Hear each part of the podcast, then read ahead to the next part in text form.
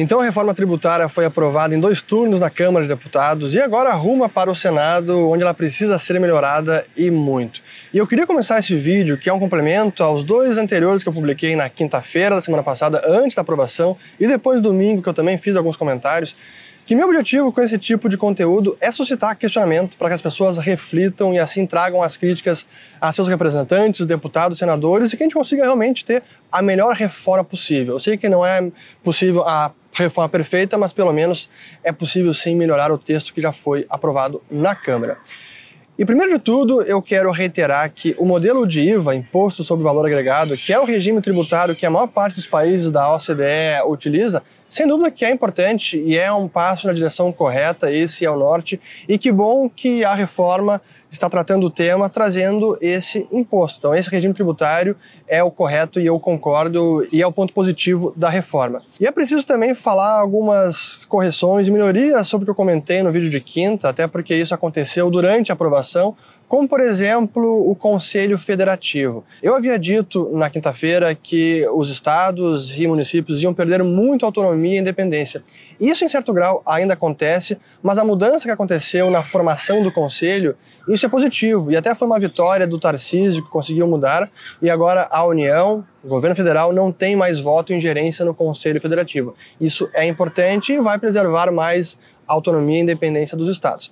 Mas é importante mencionar que muita gente está questionando a legitimidade ou a constitucionalidade desse conselho que, em tese, está ferindo o Pacto Federativo, mas isso é um assunto que eu vou deixar para os especialistas. Outro ponto importante até foi um entendimento errôneo da minha parte. Haverá ainda assim algum grau de competição fiscal. A guerra fiscal ruim, que tem a ver muito com o ICMS, que bom que estamos acabando com o ICMS, essa guerra fiscal fica para trás mas ainda assim se preserva alguma competição fiscal, porque os estados e municípios terão a prerrogativa de definir alíquotas específicas, e isso vai manter algum nível de competitividade para atrair investimentos, empresas para cada município e estado, isso também é positivo.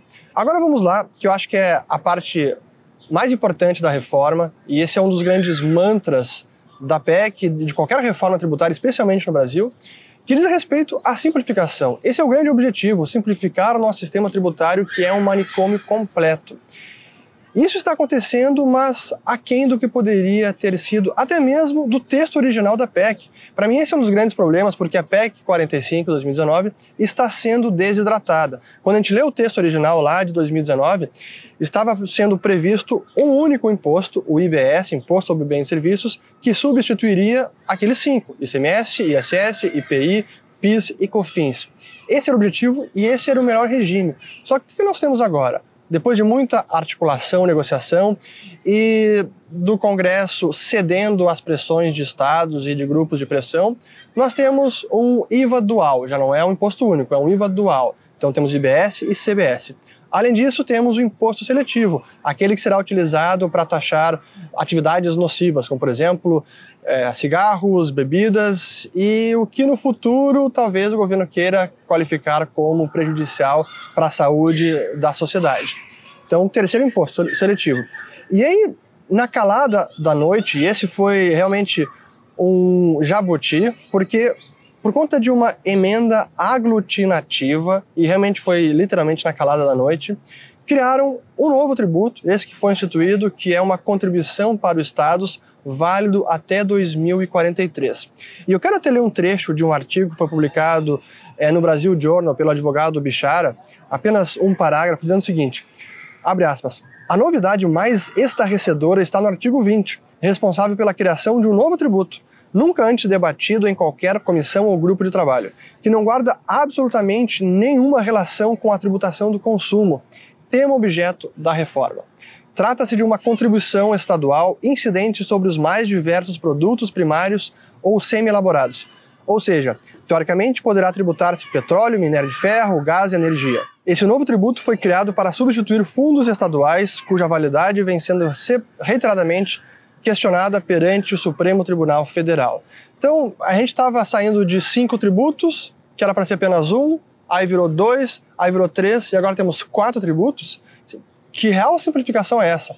Acabar com o ICMS, excelente. Mas sair de cinco e ir para quatro, realmente assim passa a sensação que estamos desperdiçando uma ótima oportunidade de realmente simplificar o nosso sistema tributário. Por fim, qual será a alíquota final? Quanto você vai pagar de imposto? Esse é outro grande problema, porque a Receita Federal, que poderia ter agregado e muito no processo, acabou omitindo todos os cálculos e estimativas de IVA, o que só contribuiu para gerar incerteza e desconfiança, enquanto poderia ter trazido transparência para todo o debate desse projeto. E temos várias estimativas, algumas dizem que o IVA pode chegar a 25%, seria 16% para estados e 9% para a União, só que a União já manifestou um desejo de 12% no PL 3.887 de 2020. Então seria possivelmente um IVA de 28%, o que seria o maior IVA do planeta. E por que, que o setor de serviços acaba sendo o grande prejudicado? Porque uma das reformas e que é importante tem a ver com a cumulatividade e toda todos os impostos que vão caindo em efeito cascata sobre toda a cadeia produtiva. Por isso que a indústria está sendo muito beneficiada, esse é um ponto positivo, que ela consegue eliminar vários dos tributos que hoje estão incidindo sobre toda a cadeia de valor. À medida que, os, que vão agregando valor na cadeia produtiva, mais imposto vai incidindo. Então, removendo essa parte negativa do sistema tributário, isso vai beneficiar a indústria e vai trazer mais transparência. Porém, com um IVA dessa magnitude e que possivelmente será necessário para manter a carga tributária no nível que temos hoje para bancar o Estado gigante, possivelmente teremos um IVA então de 25 a 30%. Agora imagine o setor de serviço que não tem uma cadeia produtiva, é basicamente folha de pagamento, não tem como se creditar de todos os impostos na cadeia de valor e que na sua nota final vai ter 25% de imposto. Então vai ter a nota final de o consumidor para pagar um cafezinho e 25% do valor de venda é imposto. Isso vai ser um enorme incentivo à informalidade, onde profissionais autônomos vão possivelmente sugerir para o cliente, bom, você pode pagar com nota ou sem nota. Com nota é 25% a mais. Esse é o tipo de consequência negativa que a gente pode ter com um imposto desse tamanho e com o IVA.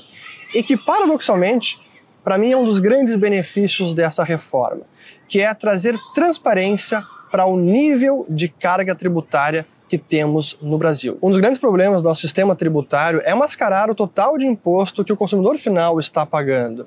E essa reforma vai trazer luz justamente para isso. Qual é a nossa carga tributária? E vai evidenciar o gigantismo do Estado brasileiro e a real necessidade de reduzir para ontem o gasto público, coisa que o arcabouço fiscal que acabou de ser aprovado está garantindo um aumento no gasto público, o um aumento real.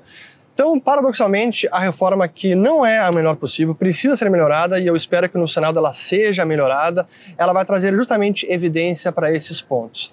A nossa elevada carga tributária para bancar o gasto público muito elevado. Apenas mais dois pontos que eu acabei esquecendo de mencionar, só percebi isso quando já estava editando aqui o vídeo. O primeiro diz respeito à enorme insegurança jurídica que a PEC está ocasionando, porque ela faz 57 menções à lei complementar. E para utilizar novamente um trecho do, do artigo do advogado Bichara, ele diz o seguinte, abre aspas, a ela, a lei complementar, caberá, além de definir as regras gerais do IVA, também dispor sobre os regimes diferenciados, os requerimentos para compensação e restituição dos tributos acumulados, todas as hipóteses de incidência do imposto seletivo, assim como a forma de representação e funcionamento do Conselho Federativo, que será responsável inclusive pela gestão dos créditos tributários. Então, a gente não pode subestimar a insegurança que a PEC está trazendo, porque muita coisa fica dependente de definição posterior por leis complementares e matérias importantes.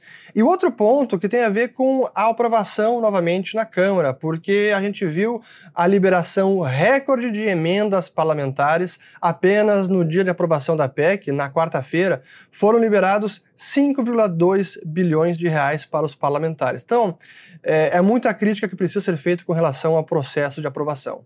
Para encerrar, é preciso reiterar o ponto de que uma reforma com o impacto que tem na economia e na sociedade como essa precisa ser debatida com tempo e criteriosamente e jamais ser aprovada a toque de caixa como foi na semana passada.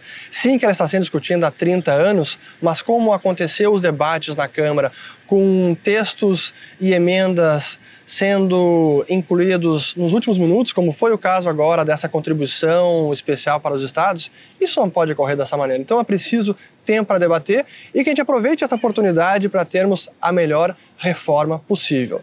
IVA, Imposto sobre Valor Agregado, sim. Reforma tributária, sim. Mas dessa forma, e minando o principal benefício, que seria a simplificação, definitivamente não. Espero ter gostado de mais esse vídeo. Compartilhem, comentem aqui abaixo o que vocês estão achando. Conversem com seus deputados, senadores, para que a gente possa realmente melhorar esse texto. Se inscreva no canal, ative o sininho e volte no próximo vídeo. Obrigado.